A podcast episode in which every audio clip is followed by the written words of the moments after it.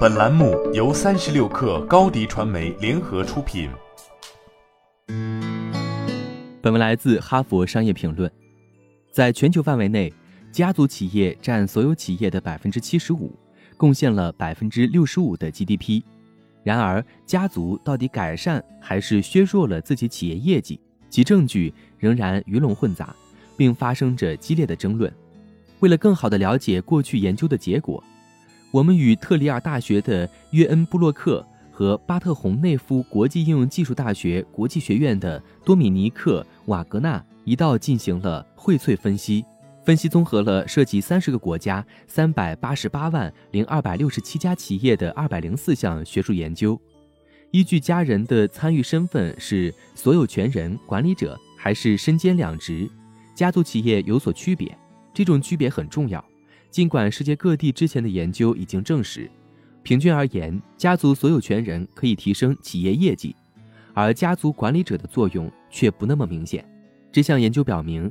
这些不同的结果可以通过国与国之间在两种社情方面的差异得到最好的解释：对家族的信任和对机构的信任。在一些国家，家族的重要性和对家族的信任是第一位的。为了衡量对家族的信任，我们借助了从世界价值观调查变量“你对家族的信任度如何”得出的结果，并使用了任意特定国家所有受访者的平均值。一方面，如果家族和企业需求发生冲突，家族管理者通常会优先考虑前者而非后者。这些国家的家族更有可能雇佣不太合格的兄弟姐妹、子女、侄女、侄子。和堂亲担任管理职务，也更有可能利用公司资源处理个人事务。相反，在那些家族管理者对家族只予以适度信任，并在家族需求和企业需求之间画出更清晰界限的国家，家族管理的企业业绩要好得多，公司资源更严格的用于专业目的，公司雇佣亲属的压力更小。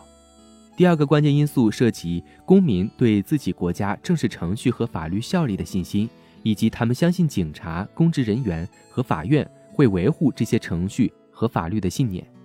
这一变量是通过综合特定国家的人对以下机构的信心值而产生的：警察、法院、政府、议会和公务机关。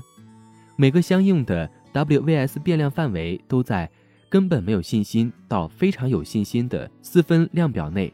如果一个国家的机构信任度很高，那么家族可能会采用公正的程序。为每个管理职位聘用合格的人士，而不会考虑家族裙带。公民们希望企业主和管理者为不当行为负责，并因不遵守法律而受到惩罚，而裙带关系也不受管理。家族管理者可能会雇佣亲属从事暑期工作或实习，但他们更清楚提拔不合格的家族成员而非更有能力的非家族管理者会带来的负面后果。在源自哥伦比亚。这一对正式机构信任度低的国家的一项研究中，有家族 CEO 的企业业绩比全国平均水平低2.5个百分点。相反，在机构信任度很高的加拿大进行的一项研究中，家族 CEO 给公司带来的盈利能力比全国平均水平高出5个百分点。或许最有意思的发现是，在对机构和家族都有强烈信心的国家，家族管理的企业表现最好。美国因其一贯强调家族，又具备可以说是非常有效的商业监督，所以成为了一个出色的例子。一项对标普五百指数企业的研究显示，相比于更广泛群体百分之十五点一的 ROA，拥有家族 CEO 的公司平均获得的 ROA 为百分之十七。总体而言，家族管理者在美国企业中的影响力是其对全球家族企业业绩影响力的一点六二倍。我们得到的经验教训是，一个监管良好的环境会促使家族实施最佳做法，同时处罚不良行为。与此同时，家族的社会关联性可能意味着后备力量优秀的家族运作会更加良好。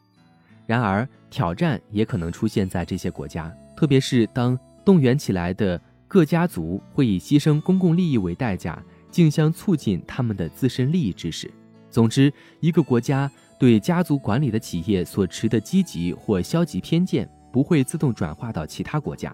尽管围绕家族管理者的角色应该是管家还是任人唯亲者的争论可能会继续，但这项研究的结果表明，当稳定、受信任的机构限制了家族管理者的偏心和自私行为所带来的负面影响，同时又未消除身为企业长期所有者的他们承诺带来的正面影响，家族管理的企业就会运作良好。好了，本期节目就是这样，下期节目我们不见不散。高迪传媒为广大企业提供新媒体短视频代运营服务，商务合作请关注微信公众号“高迪传媒”。